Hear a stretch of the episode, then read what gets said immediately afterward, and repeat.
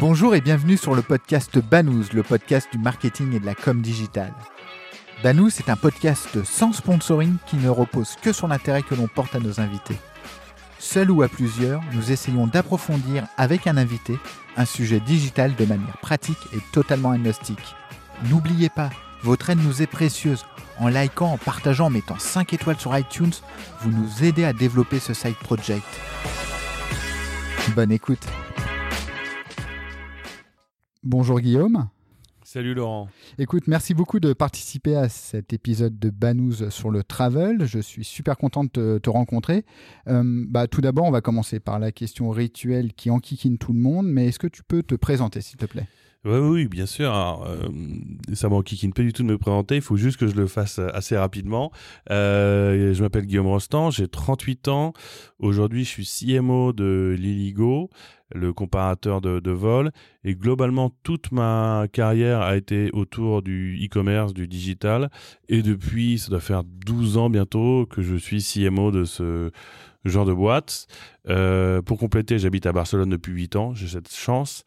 Et j'ai comme activité... Euh, on extrascolaire de m'occuper de la French Tech euh, pour Barcelone, ce qui est un engagement qui m'amuse beaucoup et qui m'occupe pas mal. Bah écoute, super. Euh, alors le thème de l'émission c'est le travel. Est-ce que tu peux euh, commencer par faire un panorama euh, de ce marché? Alors le travel, bien sûr, le travel, c'est d'abord c'est l'un des premiers marchés du e-commerce qui a été créé. Il y a deux marchés principaux, c'était le porno et le travel. Parce que fondamentalement, bah, il n'y a, pas de problème, y a pas de problématique de logistique, c'est vendre euh, des billets d'avion. Donc c'était très très très très adapté à Internet. Quand Internet est venu, est venu révolutionner nos vies, il y a maintenant 20, 20, 25 ans. Euh, aussi parce que depuis les années 80, la télématique, euh, sur l'émission des billets, il y avait déjà une structure euh, sous-jacente de capacité à, émettre des billets à distance. Donc en fait, Internet a été une surcouche, ça a évidemment révolutionné le, domaine, mais il y avait déjà des fondamentaux.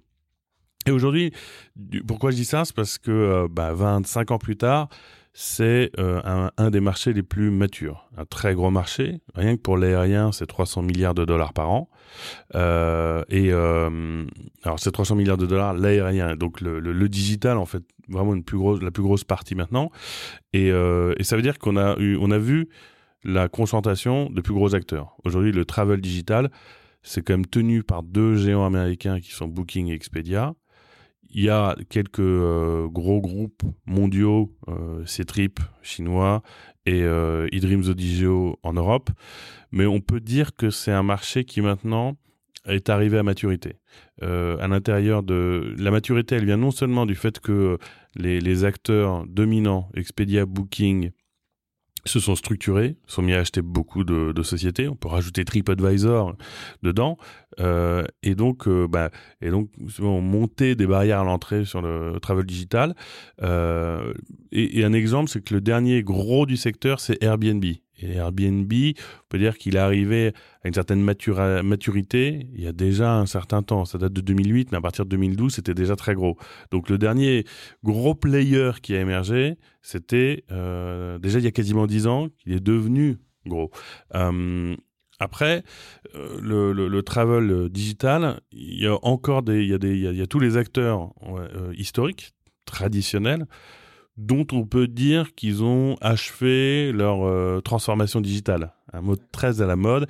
Ils ont, ils ont encore beaucoup de choses à faire, mais on peut parler des, euh, des groupes de, des TO, euh, des tours opérateurs comme TUI, qui sont maintenant devenus extrêmement digitales parce que c'est devenu une, une, histoire de vie de mort de continuer d'arriver à se digitaliser et, et puis les les hôteliers comme Accor comme les groupes Marriott euh, ou les compagnies aériennes Air France et tous ces, groupes-là qui ont mis plus de temps, donc qui étaient vraiment dans le, dans le service traditionnel, vraiment plus de d'opérer des hôtels et d'opérer des vols, qui ont compris il y a déjà quelques années, mais qui aujourd'hui sont vraiment matures sur le sujet que leurs clients, non seulement ils étaient sur Internet, mais qu'en plus, il fallait qu'ils aillent les conquérir. Pendant très longtemps, et ça, ça a fait la fortune de tous les intermédiaires, typiquement les, ce qu'on appelle les ETA, Online Travel Agency, ou les plateformes de réservation d'hôtels, ils ont fait des fortunes parce que les, euh, on va dire que le, celui qui délivre le service était pas capable de remonter la chaîne.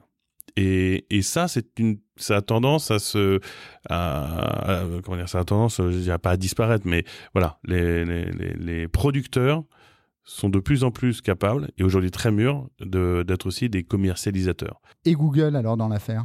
Alors j'ai un peu fait exprès de pas de citer Google parce que je savais qu'on allait y passer pas mal de temps.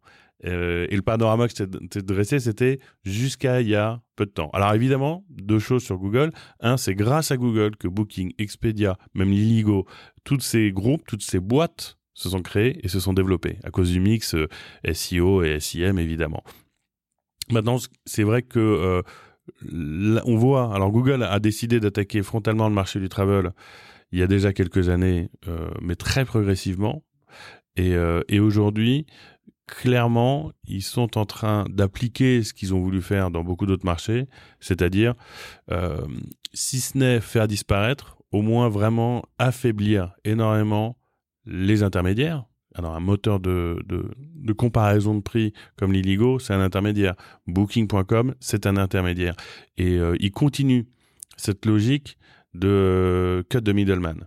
Euh, et, euh, et je pense que c- on va revenir là-dessus pas mal. Pour parler du, du phénomène du, zéro clic, c'est euh, quelque chose qui nous impacte relativement peu. Encore aujourd'hui, notamment pour tout ce qui est les, les, les snippets avec des informations.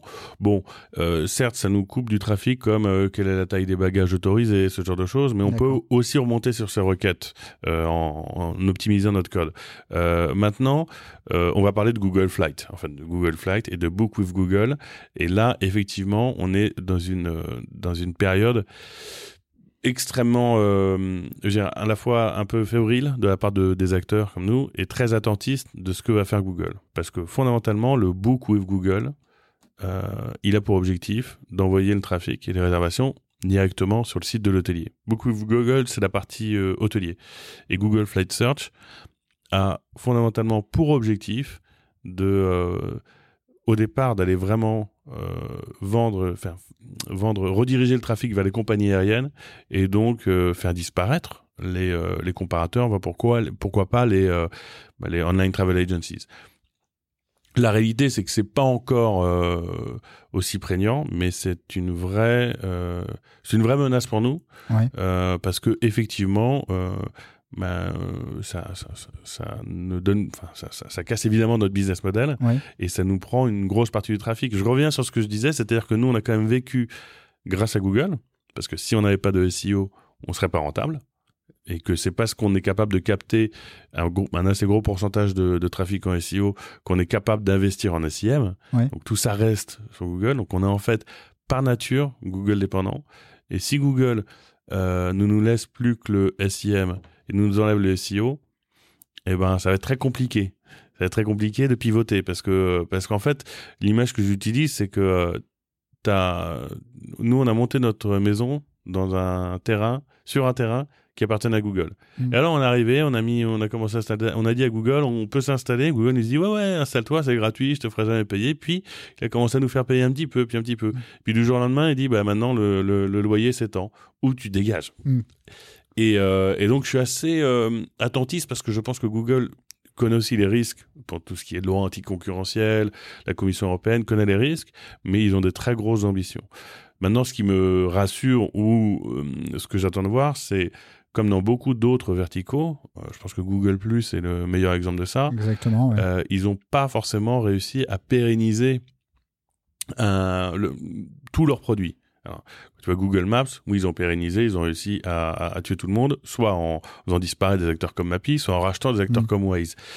Sur le voyage, malgré tout, c'est un métier assez technique et il reste un doute sur la capacité à opérer.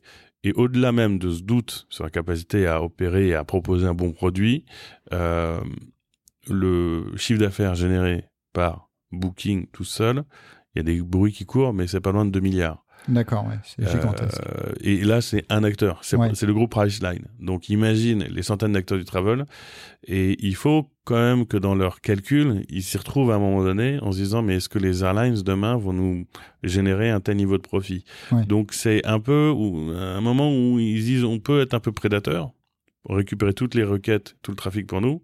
Euh, mais où est-ce qu'on trouve le modèle économique là-dedans euh, Néanmoins, il y a comme une sorte de dogme, as l'impression, une approche de dire euh, ce marché-là, on va, on va, on va l'attaquer. On est à l'abri de rien en fait aujourd'hui. On n'est ni à l'abri qui disent oh, finalement on, on, va, on va réduire la, la taille et la place de, de nos propres produits sur ces requêtes. Et, ou alors ils peuvent dire non, à partir de maintenant, tu tapes n'importe quelle requête qui est liée au voyage, tu as du Google du haut en bas. Et les applications mobiles, est-ce que ça peut être euh, une porte de sortie euh, pour vous? Je veux dire de passer de Google dépendant à Apple dépendant. Exactement. euh, de toute façon, on a tous une dépendance. Euh, oui et non, parce que, euh, parce que mine de rien, le trajet de l'internaute reste. Tant que le trajet de l'internaute, c'est je veux partir à Barcelone pour un week-end et qu'il ouvre Chrome, qui est 60 mm. à 70% du trafic, qu'il ouvre sur un ordi, sur une tablette, sur un desktop, enfin sur un desktop, un mobile, mm. il ouvre Chrome ou Safari. Il va sur Google. Ouais.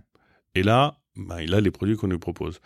Euh, certains acteurs ont très bien réussi leur, euh, euh, leurs apps et leur stratégie d'acquisition d'app, mais euh, mais c'est ils, ont, on va dire, euh, et pour pas le nommer, il y a Skyscanner dans notre mm. marché. Je dis ça parce que c'est un concurrent, donc mais je vais le citer parce que c'est à la fois un concurrent et à la fois quelqu'un qui est beaucoup plus gros que nous.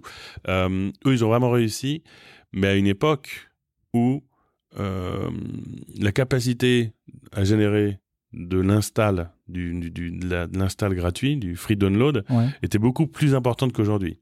Au même titre que, que quand j'ai vu arriver, ce qui m'a fait halluciner, les, les Apple Ads sur l'App Store il y a un an et demi, un truc comme ça. Je me suis dit, oh la vache, ils ont osé quoi. C'est-à-dire que tu tapes l'Inigo sur, euh, sur l'Apple Store, tu peux tomber sur l'appli Expedia en première position. Genre, mais, mais on n'a pas de pas de scrupules, pas de répit. Et, et franchement, c'est, c'est, enfin, tu, tu peux avoir, c'est même pas éthiquement ni moralement, mais c'est juste euh, assez choquant, je trouve, euh, intellectuellement presque uniquement, euh, sans avoir de vertu derrière. Et donc, euh, malheureusement, si ça a été possible au moment où le download était gratuit, où il était quasiment l'équivalent du SEO en termes de volume, aujourd'hui, c'est à mon avis complètement impossible. Le marché est saturé, sursaturé. Je sais pas combien de milliards ou de dizaines de millions d'apps et qui se créent tous les jours. Et, et du coup, très difficile d'en refaire un modèle économique. Et dans l'usage en soi, euh, à, à, condition que 90% des gens qui normalement iraient aller sur Google choisissent une de leurs apps de travel. Sauf à avoir ça, c'est pas possible. Est-ce que toi, tu vois quand même euh, une évolution positive du marché? Une euh, porte de sortie? Bah, je vois. Alors, nous, on a quand même vu des premiers effets euh, négatifs. C'est-à-dire, euh, si on peut parler techniquement, quand tu as des average positions qui sont restés stables d'une année à l'autre, pour pas dire year over year, mais tu l'as senti, hein, il, était, il était pas loin, euh, les CTR baissent.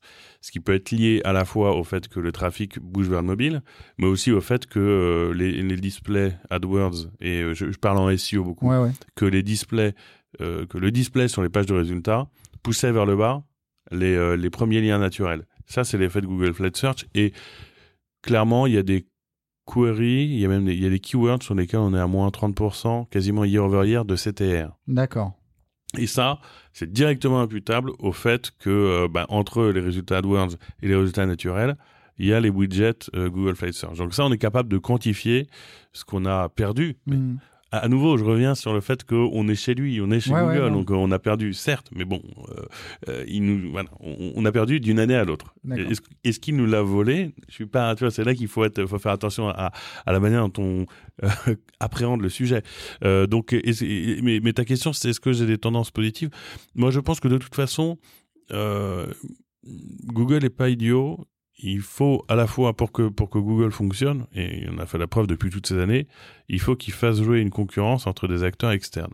S'il fait jouer une trop grosse concurrence entre les acteurs externes et lui, il risque d'affaiblir les acteurs les acteurs externes, donc d'en réduire le nombre. Mm-hmm. Donc techniquement, c'est à dire que ça va ça devrait normalement faire descendre tes bid AdWords. Ouais. Et donc enfin c'est peut-être une que eux ont une logique encore plus diabolique en disant non ça c'est ce que tu crois en temps 1 mais nous on a le temps pour nous parce qu'on a beaucoup de cash et qu'on va faire ceci ceci cela. Mais factuellement euh, AdWords Google Ads maintenant est quand même ce qui rapporte l'écrasante majorité du revenu. Quand tu vois ce que représente le travel à l'intérieur de cette majorité-là, tu te dis que oui, es un peu, tu ne peux être que optimiste dans le fait qu'il y a une limite à la logique d'accaparement du trafic par Google.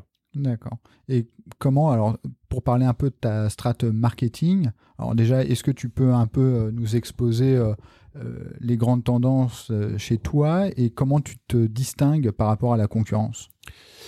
Il faut, faire un petit peu.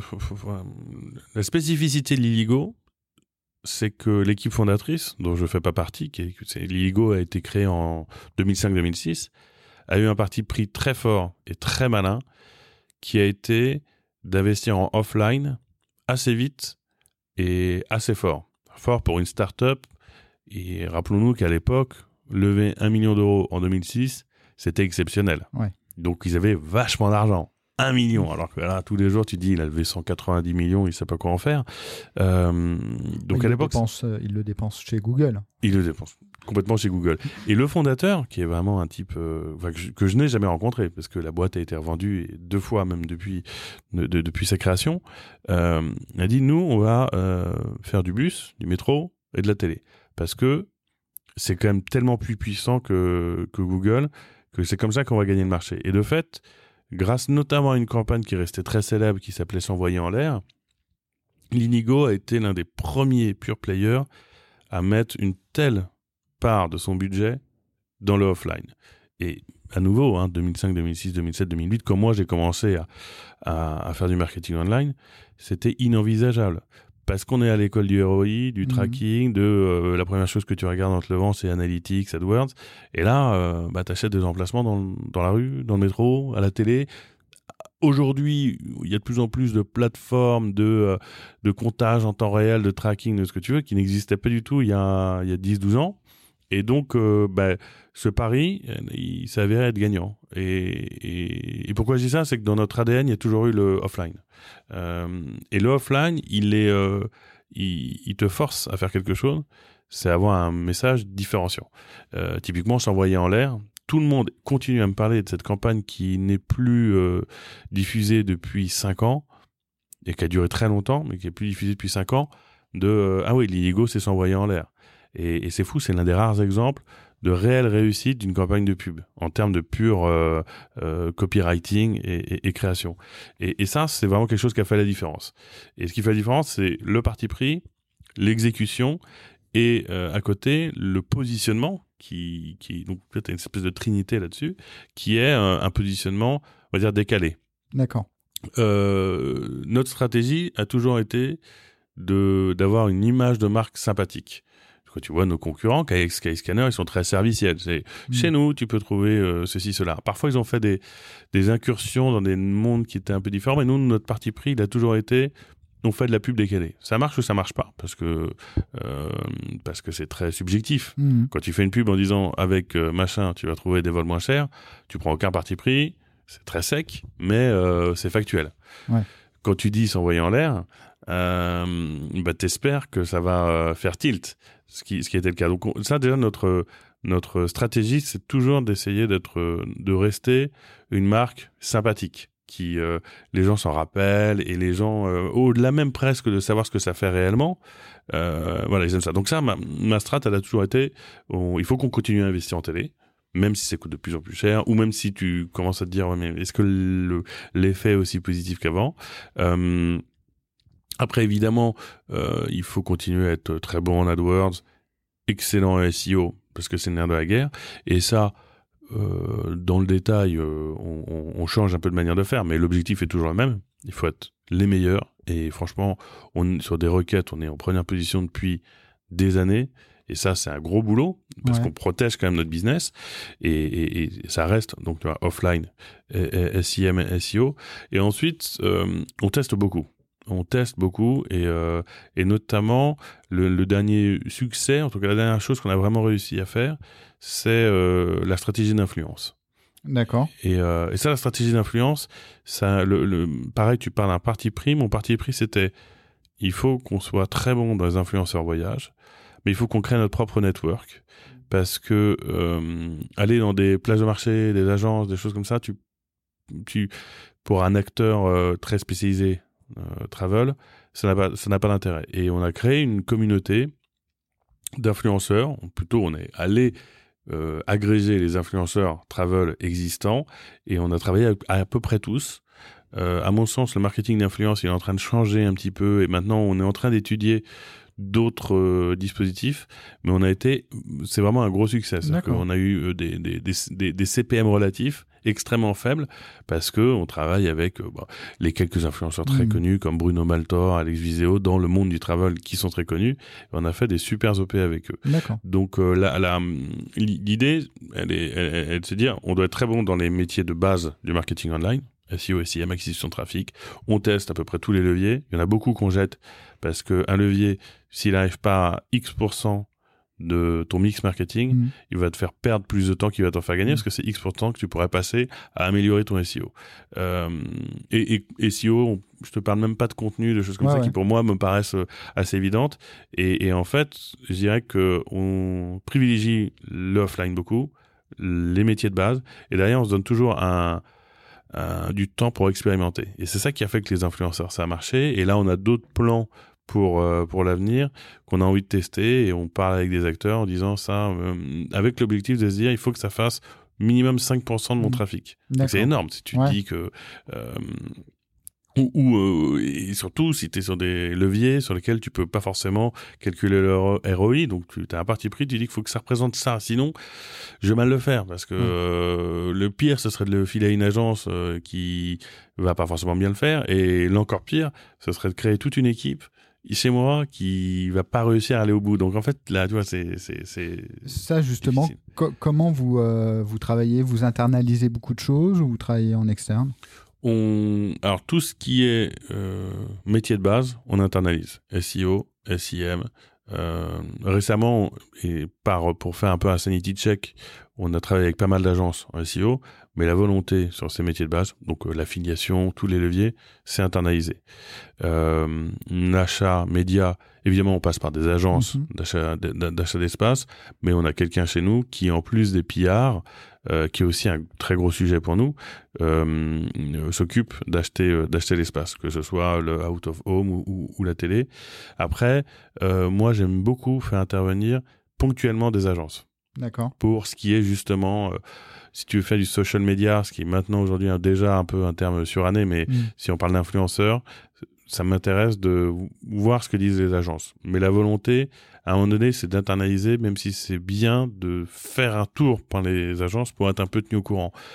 Mais notre taille et notre modèle, encore une fois héroïste et de génération de trafic, euh, nous interdisent un petit peu de pas maîtriser à fond euh, les leviers sur lesquels on travaille pour une bonne raison, c'est qu'on a un marché de volume. C'est-à-dire que chaque clic out de l'IEGO me, me génère X euh, centimes mhm. d'euros. Donc pour être rentable, je dois générer beaucoup de ces X-là. D'accord. Euh, et, et, et, et, ça, c'est une discipline qui fait que tu dois connaître euh, ton sujet. D'accord. Bon, écoute, c'est extrêmement clair. Je pense qu'on pourrait en parler pendant des heures. Ah bah oui. Bah, pour, pour terminer, où est-ce qu'on peut te suivre? On peut me suivre... alors, je suis pas du tout sur Twitter. J'ai jamais compris comment ça marchait. Hein. Mm. pourtant, euh, je travaille dans, dans les internets. Hein. Euh, je moi, je suis un travailleur du clic, mais j'ai jamais compris Twitter. Euh, j'ai plus ou moins quitté Facebook, LinkedIn en fait. Ouais. LinkedIn, je trouve que c'est fabuleux. Enfin, on avait tous eu peur quand Microsoft a acheté. Et finalement, c'est exceptionnel parce que parce que c'est euh, euh c'est là où tu vas trouver euh, les meilleurs sujets professionnels. Voilà. Ensuite, bon, comme beaucoup de monde, mon inbox LinkedIn est un et comment dire bon et, comme une chambre d'ado ouais. dire donc mais mais mais c'est généralement par là qu'il vaut mieux essayer de me contacter. Eh ben écoute super. Merci beaucoup Guillaume. Je t'en prie Laurent. À bientôt. Merci beaucoup. À bientôt. Merci d'avoir écouté cet épisode de Banous. N'oubliez pas votre aide nous est précieuse. En likant en partageant en mettant 5 étoiles sur iTunes vous nous aidez à développer ce side project. Et retrouvez-nous sur le site banous.com banous b a 2 n o u z e à bientôt.